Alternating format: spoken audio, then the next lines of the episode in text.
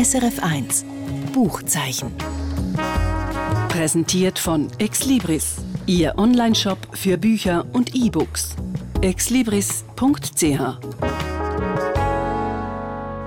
Spurensuche. Das ist die Gemeinsamkeit von diesen zwei Büchern, die wir heute vorstellen. Das eine ist ganz Persönliches. Ein Autor setzt sich mit dem Vermächtnis von seinem Vater auseinander. Und das andere befasst sich mit der Spurensuche von einer sehr berühmten Figur der einstigen österreich-ungarischen Kaiserin Sissi. Herzlich willkommen zur heutigen Literaturstammtischrunde. Euch, die uns zulassen und meine beiden Kolleginnen Nicola Steiner und Franziska Hirsbrunner. Ich bin Britta Spichiger. Und ich bin Franziska. Und ich, Nicola. du, Nicola, hast quasi Sissi im Gepäck und zum Buch über sie kommen wir ein bisschen später in der Sendung. Anfangen tun wir jetzt mit der persönlichen Spurensuche nach dem Vater. Es heißt das Buch Die Schuhe meines Vaters und du, Franziska, hast es heute an Literaturstammtisch gebracht. Geschrieben hat die Schuhe meines Vaters der Schriftsteller und Journalist Andreas Schäfer. Was ist die Geschichte hinter diesen Schuhen? Es ist ein literarischer Bericht und die Geschichte ist zuerst einmal ganz banal. Frankfurt, der Andreas Schäfer sitzt mit seiner Mutter im Taxi und er hat die Schuhe von seinem Vater auf den Knie. Das sind braune Halbschuhe mit Einlagen und Unten ist die Tasche, die sein Vater packt hat, für ihn Spital, eine schwarze Ledertasche, wo er dann noch das Toilettenzeug und Kleider drin hat. Und sie fahren von der Klinik heim. Der Vater liegt im Koma und sie müssen jetzt entscheiden, wann genau sie sagen, können quasi abgestellt werden, wie das so heißt. Und das ist wirklich eine autobiografische Geschichte. Ja, das ist voll eine autobiografische Geschichte. Es kommen alle vor mit ihrem Klarnamen. Also es ist der Andreas Schäfer mit seiner Frau und seiner Tochter, die leben in Berlin. Es ist der Vater, der lebt in Frankfurt. Es ist die Mutter, eine Griechin. Die Eltern sind schon 30 Jahre getrennt, aber haben sich nie scheiden lassen. Die lebt in Athen. Und dann ist es noch der Brüder, der lebt auch in Athen. Das ist jemand, wo ein Arzt, wo schwer psychisch krank ist und so eine ausgeklügelte Mischung von Medikamenten muss haben, damit er stabil bleibt. Und der hat sich geweigert, ähm, sich um den Vater zu kümmern, sozusagen, weil sie ihn fest durcheinander gebracht hätte. Also das ist das Personal. Mhm. Und dann gibt es vielleicht noch zu sagen, dass ähm, der Vater hat vor vielen Jahren mal einen Hirntumor gehabt und jetzt ist der Tumor zurückgekommen. Und er geht den Sohn noch besuchen auf Berlin und ähm, erzählt so ein bisschen und sagt, du, ich bin ganz normal, ich, es ist ja alles gut und ich weiß gar nicht, was jetzt das soll und was ich soll machen und soll ich mich überhaupt untersuchen lassen? Und ähm, entschließt sich dann doch, ähm, eine Punktion zu machen lassen und vermutlich ist es ähm, ein Ärztefehler gewesen. Also er hat dann einfach eine Hirnblutung erlitten, allweg schon mhm. vor der Untersuchung. Da macht sich der Sohn dann große Vorwürfe, weil er findet, hey, wenn ich meinen Vater begleitet hätte auf Frankfurt ins Spital, dann wäre er vielleicht nicht so aufgeregt gewesen und dann wäre das nicht passiert. Also jedenfalls ist dann einfach die Situation wirklich, dass der Vater dass man nichts mehr machen kann oder dass das auch nicht mehr gut kommt, wenn der wieder aufwachen mhm. ähm, und dass man jetzt einfach, dass man jetzt einfach muss sterben lassen. Aber worum geht es denn primär? Geht es um diese Entscheidung, die dann die Familie treffen muss? Also das ist ja auch eine ethische Entscheidung. Oder geht es dann, wie so häufig, um das Verhältnis zu den Eltern, so eine Art Rückblick, wie habe ich es eigentlich mit meinem Vater gehabt? Oder geht es um die Schuld, die damit äh, einhergeht? Oder was ist sozusagen so der Grundton des Buches? Das Interessante ist, dass es um extrem viel geht, obwohl es nur ähm, ein dünnes Buch ist und all die Sachen, die du jetzt gesagt hast, um die geht es auch. Es ist ein bisschen wie eine, äh, eine Mindmap. Äh, also man hat da einen Punkt und der ähm, ist verbunden mit zehn anderen und da unten hat man auch einen Punkt und der ist wieder mit fünf verbunden. Ähm, es ist wirklich einerseits die große Frage, was macht man jetzt mit, mit dem Vater? Wie kann man den sterben lassen? Mhm. Und dann ist es aber auch die Frage, was macht man eigentlich mit so einer ja, auf eine Art schon verrissene Familie, oder? Wo alle irgendwo miteinander leben, auch eine andere Sprache reden. Ähm, was hat man eigentlich noch von dem Vater quasi im, ja, im Gedächtnis. Also, mhm. wie, wie kennt man den eigentlich noch? Was ist das Verhältnis gewesen? Und da ist relativ wichtig, dass der Vater ähm, schon ein sehr spezieller Mensch war. Ähm, der war wahnsinnig jähzornig gewesen. Er hat wirklich extrem können beleidigt sein. Der ist sogar beleidigt von seinem Kind. Also vom, ein Fünfjähriger hat ihn zu Tod können beleidigen. Mhm. Und das hat er dann nachher auch noch 50 Jahre lang quasi gewusst, oder? Mhm. Ähm, dass das so war.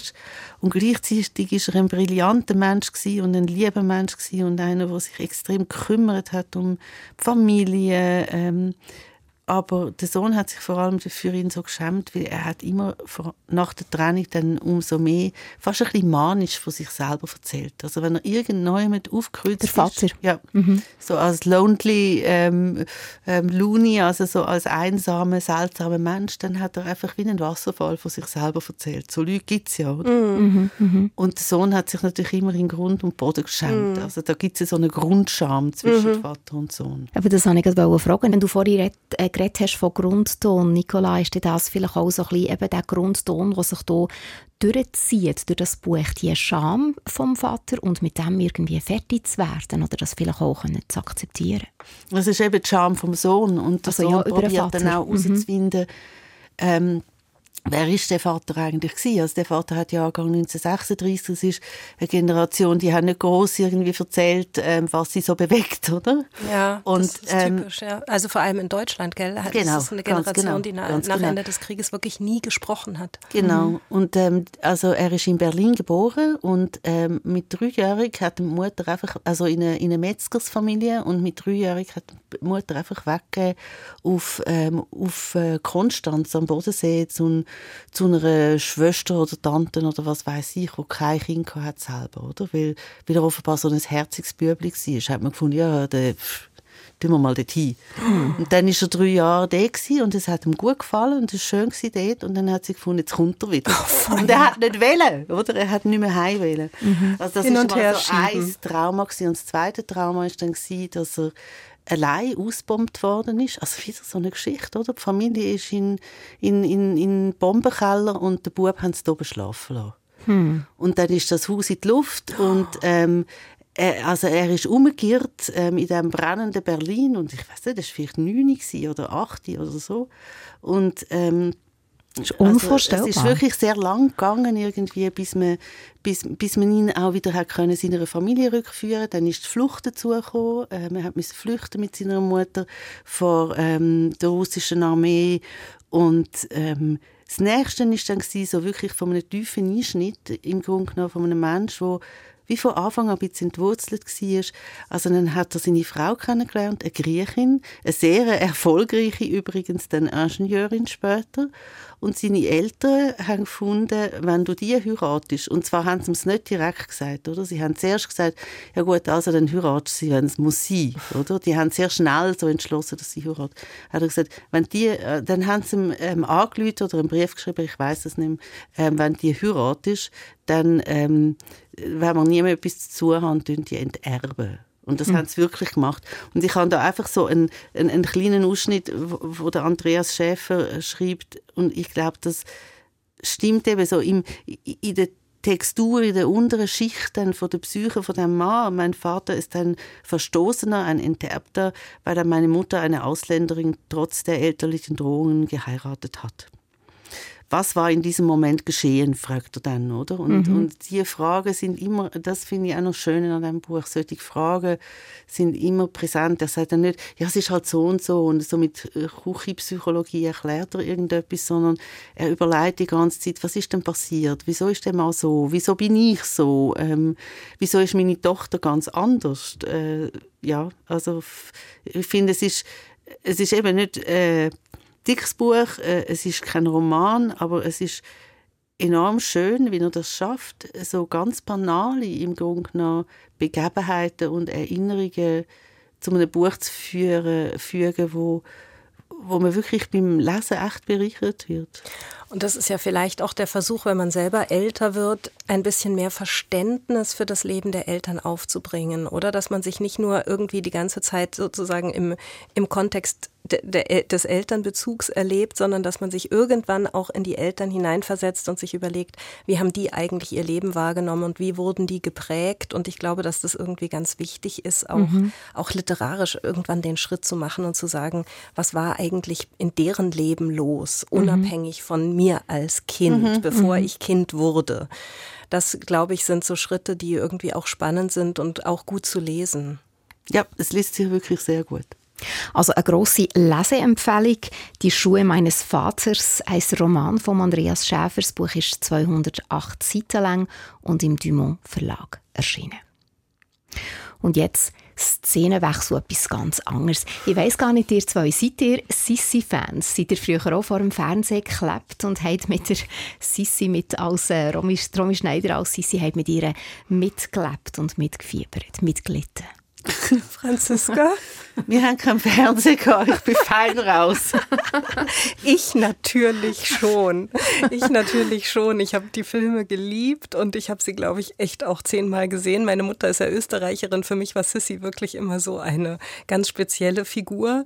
Und mhm. Gleichzeitig habe ich, je älter ich wurde, desto mehr hat mich dieses Sissy-Bild, was in diesen Filmen, also Nachkriegsfilme, ja, gezeichnet wurde, auch wirklich genervt, weil ich mir gedacht habe, das ist ja schon an sich eine Vergewaltigung dieser Person. Das kann mhm. alles so gar nicht sein. Mhm. Und deswegen war ich jetzt ehrlich gesagt auch wahnsinnig froh, dass Karen Duwe sich dieser Person angenommen hat, weil da ist Sissy wirklich eine ganz andere. Und das, natürlich gibt es Parallelen. Man hat manchmal diese Bilder des Films noch in, im Kopf, obwohl im Film ist ja Sissy ganz, ganz jung und das ist mhm. die Liebesgeschichte ähm, mit dem Kaiser und so die ersten Jahre. Und in dem Buch, was Karen Duwe geschrieben hat, 450 Seiten immerhin, sind es eigentlich, es ist ein ganz kurzer Zeitraum. Also es sind so ähm, acht Jahre, die sie schildert und zwar von der schon alternden Sissy. Also die ist 38, da setzt das Buch ein und dann eben die Jahre und man merkt natürlich auch, dass auch mit 38, also das ist ja für uns heute noch jung, aber, aber dann damals, ist natürlich im Mittelalter. Genau, damals mhm. war sie schon als absolute Schönheit berühmt und hat jetzt eigentlich in dem Buch, legt sie vor allem Wert darauf, dass, dass sie von diesem Mythos der Schönheit noch leben kann, aber eigentlich niemand so recht den sozusagen dann zu Gesicht bekommt, weil es in dem Sinne natürlich auch vorübergehend ist. Ja. Mhm. Wie wird jetzt Sissi dargestellt? Also eben, wir reden jetzt vom neuen Roman, den Karen Duwe geschrieben hat, mit dem schlichten Titel Sissi. Was ist denn das für eine Figur, die einem jetzt hier in diesem Buch entgegenkommt? Also ich glaube, das, was mich an dem Buch so fasziniert hat, ist, dass die Figur eigentlich vor allem von außen geschildert wird. Also wenn man dieses Buch hinterher durchgelesen hat, dann sieht man hinten das Quellenverzeichnis und mhm. Karen Duwe muss unheimlich viel recherchiert haben. Also da sind über 80 Bücher aufgeführt. Hm. Biografien und Zeitzeugnisse und Briefe und Dokumente. Also die hat wirklich auch, auch übers Reiten und auch über die Zeit in England, das setzt ein, als Sissy gerade in England ist, bei so Parforce-Jagden mitmacht, also wirklich halsbrecherische Reitmanöver. Äh, und und eigentlich schildert sie Sissy sozusagen auf Basis dieser Dokumente von außen, also über irgendwelche ähm, Zofen und es gab eine Vorleserin und über Zeitungsartikel. Das heißt, man kommt gar nicht richtig an diese Sissy ran. Und dadurch wird diese Figur der Sissy auch so schillernd dargestellt. Also sie mhm. ist auf der einen Seite sehr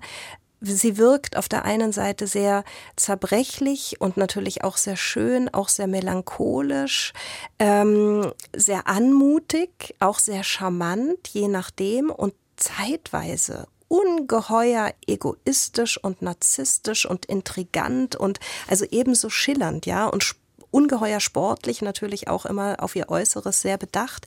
Aber dadurch, dass so viele verschiedene Aspekte dieser Persönlichkeit dann auch geschildert und werden, Perspektiven genau, ist es eben auch nicht so klischiert, sondern mhm. man kann sich im Grunde genommen wahrscheinlich jeder Lesende wird sich äh, für eine andere Sissy letztendlich entscheiden dürfen, ja, also mhm. ob sie intrigant, eher intrigant ist oder eher zugewandt oder so. Ich frage mich trotzdem, wieso man es ausgerechnet über Sissi schreibt. Also, was denn, nein, wirklich, was, was fasziniert denn immer noch so an ihr? Was also, ist genau? man, kann ja da vielleicht einwerfen, es ist ja im Moment überhaupt ein Sissi-Hype mit der Netflix-Serie, einem neuen Film und jetzt eben das neue Buch. Ja, es gibt ganz vieles und man weiß es nicht so recht, weil es gibt kein richtiges Jubiläum.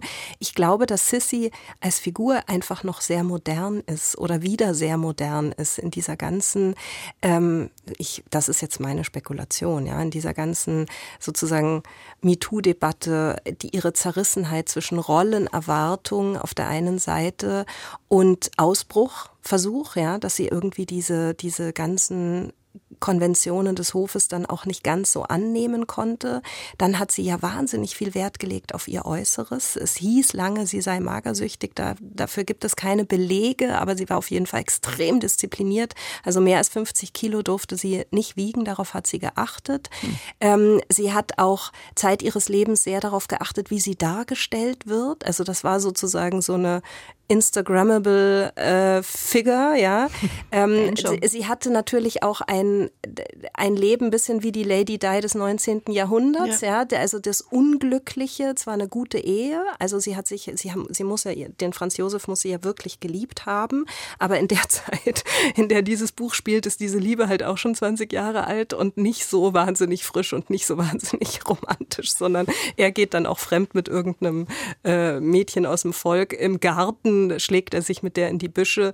Und Sissy ist eigentlich auch ganz froh, wenn er nicht gerade um die Wege ist, weil sie viel lieber eben, sie ist eigentlich, sie sieht ihren Lebensinhalt zu dies, in diesen Jahren wirklich primär in irgendwelchen Reitjagden oder Reisen, also weg, ja, weg nach Ungarn, weg nach England, weg nach und bloß nicht irgendwie, also als sie in England ist und da eine Parforce-Jagd nach der anderen mitmacht, äh, muss sie dann irgendwann zur Queen, ja, und die Königin besuchen und da ist sie total genervt und denkt sich, also ich bleib nicht länger als äh, 24 Stunden bei dieser äh, Person, ja, weil, weil es sie einfach wirklich ähm, in dem Sinne weil sie es als extrem lästig empfindet, diesen ganzen, äh, wie sagt man, äh, Diplo ja, genau, diplomatischen mhm. Anforderungen entsprechen zu mhm. müssen. So.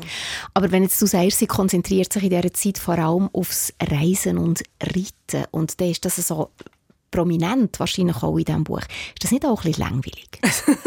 es ist extrem prominent. Also ich glaube, man muss ein bisschen ähm, äh, man muss ein bisschen einen Fable haben fürs Reiten. Den habe ich eigentlich gar nicht. Ja, mhm. ich, ich bin wirklich keine, wie, wie heißt es, Reitmädchen oder mhm. also Pferdemädchen. Ich bin kein Pferdemädchen in dem Sinne. Aber das Buch steigt so rasant ein und diese Parforce-Reitjagden, die müssen ja also so gefährlich gewesen sein. Ja, mhm. die müssen so gefährlich gewesen sein. Und Sissy war offenbar wirklich begabteste Reiterin ihres Jahrhunderts. Ja, also die muss wirklich super gut geritten sein. Es ist tatsächlich irgendwann auf Seite 400 denkt man sich, jetzt habe ich es kapiert. Mhm. Also es geht wirklich viel um Pferde, aber ich glaube ein bisschen, also auf dem Cover sind ja auch so zwei Pferde dieser äh, Wiener Reifhof, äh, Reithofschule abgebildet. Und ein bisschen lese ich das auch als Metapher, oder? Die müssen schön sein, die müssen funktionieren, die sind wild gleichzeitig und ungestüm. Also das ist so ein bisschen auch ein Bild vielleicht ähm, für die Situation, in der Sissy sich selber auch befunden hat. Mhm. Und insofern finde ich das eigentlich noch ganz geschickt und offenbar war Reiten einfach ähm, für sie ein Weg, eben aus allem auszubrechen und das Abenteuer zu suchen in einem Freiheit, ja Freiheit mhm. und in einem in einem ähm, in einem Bereich, der noch erlaubt war. Mhm. Ja. Es gibt dann einen ähm, einen englischen Lord, der sie quasi begleitet bei diesen Jagden Bay Middleton, der offenbar auch mit Kate Middleton über mehrere Ecken ähm, verwandt mhm. ist. Und es wird immer spekuliert, ob sie jetzt mit dem eigentlich was hatte oder nicht. Es gibt keine Belege, aber in dem Buch wird es auch so ein bisschen zumindest mal als Möglichkeit angedeutet. Und offenbar waren diese Reitjagden eben eigentlich auch die Gelegenheit, um mal tatsächlich in die Büsche zu verschwinden. Mhm. Kate Middleton, eben, das ist äh, die jetzige Frau von Prinz William von genau. England hat das Buch auch so ein bisschen einen Touch von Downton Abbey, also eben äh, die Welt von der königlichen Hoheiten, von den Schlössern, von den Kronleuchter, von den Bällen. Ja, also in der Beschreibung ja, man bekommt wirklich, also Karen Duwe muss wirklich, also eben, ich bin extrem beeindruckt von dieser Recherchearbeit, die dahinter steckt. Die hat, also die beschreibt zum Beispiel, wie diese unendlich langen Haare von Sissy jeden Tag irgendwie äh, hochgesteckt werden müssen. Also ich weiß gar nicht, wie man so lange Haare haben kann. Ich habe irgendwo gelesen, es hat tatsächlich einen Tag gedauert, um diese Haare zu waschen. Oh ja, also es sind unvorstellbare Zustände. Aber was sie nicht macht, ist, dass sie es romantisiert. Also mhm. ihr Ton ist sehr distanziert, ist sehr lakonisch, ist sehr ironisch und ich finde, das ist einfach hervorragend, weil wenn man so einen Gegenstand hat wie Sissy oder der so mit Klischees behaftet ist, das so runterzuholen und in so eine in so ein Augenzwinkern reinzuholen. Also mhm. es gibt Stellen, die könnte ich echt vorlesen, weil ich das so lustig finde, weil man merkt einfach. Hast du eine gerade? Ja, ne, wahrscheinlich nicht. Aber ähm, nee, wahrscheinlich nicht. Aber es ist wirklich so. Sehr bildhaft, sehr anschaulich. Sehr, mit, mit, einer Ironie, mit einer großen Ironie. Mhm. Ich kann, während Franziska ihre Frage stellt, kann ich kurz schauen. Aha, ich stelle eine Frage, okay. ja, ich habe wirklich eine Frage noch. Also weißt du, was, wie es für K und Uwe selber ist? Also was, was sie selber an der Sisi interessiert, hat sie sich da dazu mal geäußert? Wenn du jetzt sagst, sie hat so viel recherchiert, also ich muss ehrlich sagen, ich hätte jetzt da keine Lust so also viel über Sissi zu recherchieren. Ich würde lieber wollte, etwas anderes machen. Sie wollte tatsächlich ursprünglich eigentlich ein Buch über Pferde schreiben. Ah, okay. Und dann hat sie festgestellt, es gibt schon so viele Bücher über Pferde. Das könnte jetzt auch gegen Gut, ich Sissi sagen, das kann man Nein, vielleicht auch mit der Sissi Also Julie C. und so hat ja auch über das Reiten und über die Faszination am Reiten publiziert. Und dann äh, ist sie so ein bisschen auf der Spurensuche nach, ähm, worüber, also das ist, glaube ich, in dem Sinne so eine Art Zufallsfund. Ähm, irgendwann hat sie dann eben diese Sissy entdeckt, die die beste Reiterin des Jahrhunderts gewesen sein muss und hat sich dann irgendwie plötzlich an über dieses Reiten hat sie die Faszination gefunden. Mhm. Ähm, und ich finde, das merkt man dem Buch natürlich auch an, ja. Mhm. Du hast jetzt während dem Reden noch blättert, hast du etwas gefunden oder muss man es einfach selber lesen? Ja, warte. gib, mir noch, gib mir noch eine Sekunde. Ich habe ja vorhin lauter so kleine Smileys reingemacht. Wenn du das jetzt so hörst, Franziska, macht es dir, dir Lust, jetzt vielleicht gleich etwas über die Sissi zu lesen? Also ich glaube, ich merke, dass mich dann das Thema Reiten, obwohl ich äh, mich das nie würde trauen, ähm, fast mehr würde interessieren. Mhm. Ähm, weil ich so auch ein das Gefühl habe, aber das habe ich auch schon gelesen oder so gehört, dass die Sisi auf eine gewisse Art einfach ein bisschen ein Zwetschge war, oder? Mhm. Also jemand, der sich auch selber dermaßen drillt und was irgendwie so viel Wert legt ähm, auf, auf gewisse Sachen. Mhm. Ähm, also es ist jetzt, wäre jetzt nicht ein Mensch, wo ich Lust hätte, ähm, irgendwie mal mit ihm zusammenzuziehen, weil es mich einfach so extrem angestrengt dunkt, oder? Das ganze mhm. Regime durchzuhalten. Total. Mhm. Und sie ist ja auch tatsächlich in einigen ähm, Momenten, sie ist auch sehr intrigant, ja. Also sie, sie hat Verhaltensweisen, wo man einfach denkt, auf der einen Seite lehnt sie diese Konvention am Hof doch auch sichtbar ab. Und dann verheiratet sie ihre 15-jährige Nichte, aber mit einem äh, schrecklichen alten hm. also das darf ich jetzt nicht sagen, äh, Herren, ja. Mhm. ähm, und, und man denkt sich, naja, da hätte sie jetzt die Gelegenheit gehabt. Also es gibt zum Beispiel eine, eine ähm, Geschichte, da, da fährt sie dann von der Queen wieder weg und die Anwesenden sitzen mit knurrenden Mägen in ihrem immer kälter werdenden Erste-Klasse-Wagen, schauen hinaus in den Sturm und denken an all die feinen Schnittchen und warmen Süppchen, die ihnen in Windsor Castle serviert worden wären. Vielleicht kommt es doch nicht von ungefähr, dass die Kaiserin Schauspielerin in Wien so viele Feinde hat. Also man merkt schon, mhm. dass äh, sie ist auch erbarmungslos, ja. Sie mhm. ist wirklich zum Teil eine Herrscherin, der es total egal ist, wie es den Leuten um sie herum geht. Mhm. Dann ist sie wieder wahnsinnig nett zwischendurch, aber sie ist wirklich so eine schillernde, ambivalente Persönlichkeit und man kann sich nicht so recht in dem Sinne nur für sie erwärmen. Man denkt sich auf der einen Seite arm, ja, gleichzeitig aber auch wirklich eine harte Person und natürlich manchmal auch eine sehr warme, also eine warme Person. Also das ist das, was mich aber an dem Buch dann so fasziniert hat, weil man eben doch immer wieder hin und her ähm, geworfen wird zwischen Sympathie und Antipathie und, und so ein bisschen Rätselhaftigkeit. Sie ist eine extrem rätselhafte Person. Mhm. Also sehr differenzierte Darstellung eigentlich von der von Über der diese Quellen, also mhm. wobei es natürlich so geschrieben ist, als, also man merkt die Quellen nicht in erster Linie. Ich war dann ähm, doch überrascht, dass so viel Recherche dahinter steckt. Was mhm. ich mir manchmal gewünscht hätte, wäre, weil ich ja natürlich in den Königshäusern nicht so bewandert bin, wäre irgendwie so eine Art hinten, so eine Art Stammbaum gewesen, wo man die Leute ein bisschen besser zuordnen kann noch. Dass man die Übersicht ja. überkommt überhaupt, ja. Sissi von der Karen Duwe hast du gerade vorgestellt. Erschienen ist das Buch im Galliani Verlag, 406 Seiten lang und wird eben vorgestellt von der Nicola Steiner. Und das Buch, das wir am Anfang darüber geredet haben, das hat der Titel «Die Schuhe meines Vaters» von Andreas Schäfer vorgestellt, heute von der Franziska Hirsbrunner. Danke euch beiden, Franziska und Nicola, dass ihr heute mit mir am Literaturstammtisch gesessen seid. Und jetzt zum Schluss noch ein Kurztipp. Auch das Buch erzählt von einer Spurensuche. Verbrenn all meine Briefe heißt der Roman. Geschrieben hat der schwedische Autor Alex Schulmann und es geht um eine schier unglaubliche Entdeckung, die er in seiner Familiengeschichte gemacht hat.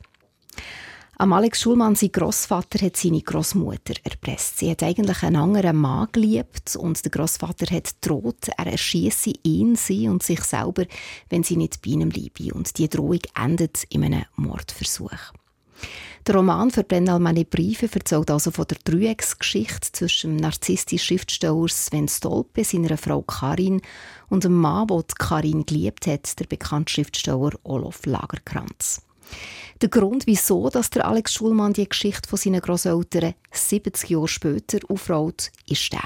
Ihm fällt auf, dass er eine grosse Wut in sich spürt und er fragt sich, wieso. Sucht einen möglichen Grund in seiner Familiengeschichte und findet ihn in diesen dramatischen Geschehnissen von 1932. Daraus entsteht der Roman, wo eine raffinierte Mischung ist aus Fiktion und Realität.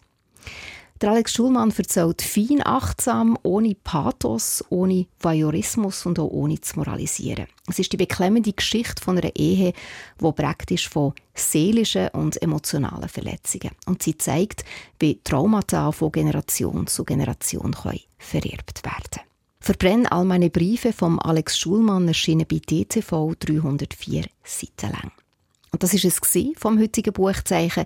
Mein Name ist Britta Spichiger. Schön, wenn ihr auch nächste Woche daheim oder unterwegs wieder mit dabei seid. Gleicher Sender, gleiche Zeit. SRF 1 Buchzeichen. Präsentiert von Exlibris, Ihr Onlineshop für Bücher und E-Books. exlibris.ch